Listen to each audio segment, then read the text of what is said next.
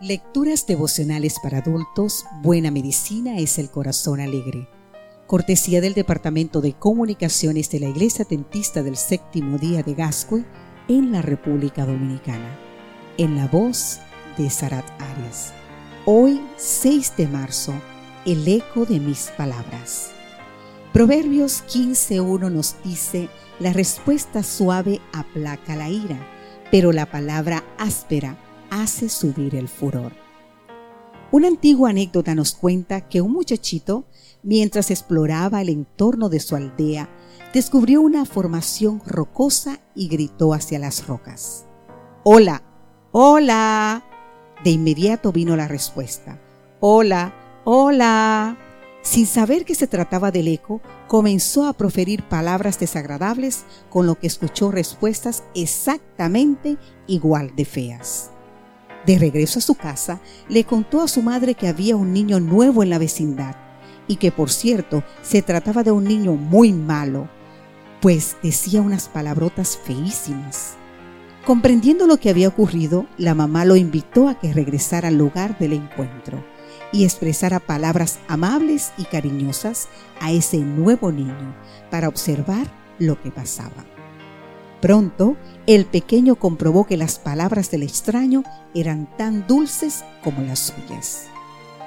En ocasiones nos encontramos con reacciones ariscas o iracundas, en algunas personas próxima o incluso distante.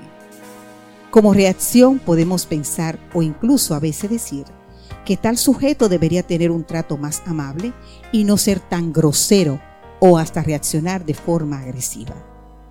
Pero es mucho mejor poner en práctica lo que recomienda el texto de hoy. La respuesta suave aplaca la ira.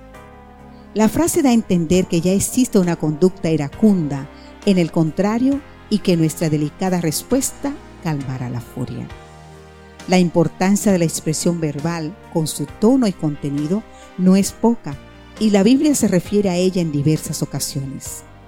Por ejemplo, nos habla de que la muerte y la vida están en poder de la lengua, en Proverbios 18:21. El apóstol Santiago presenta la lengua como un órgano peligroso, miembro pequeño que se jacta de grandes cosas y que es capaz de incendiar un gran bosque. También equipara la lengua un mundo de maldad. Pero el apóstol nos ofrece el remedio para dominar nuestras palabras. El mismo apóstol cierra el capítulo recomendando la sabiduría que es de lo alto. Una sabiduría que según explica es pura, pacífica, amable, benigna, llena de misericordia y de buenos frutos, sin incertidumbre ni hipocresía. Con tal sabiduría nuestros dichos nos encenderán fuego, sino que los apagarán y acabarán comunicando paz.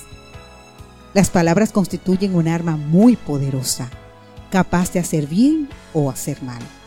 Recuerda hoy la ilustración del niñito que escuchaba el eco de sus propias palabras. Ojalá que tus palabras aplaquen la ira y produzcan paz en el corazón de quienes las escuchen hoy. Amén.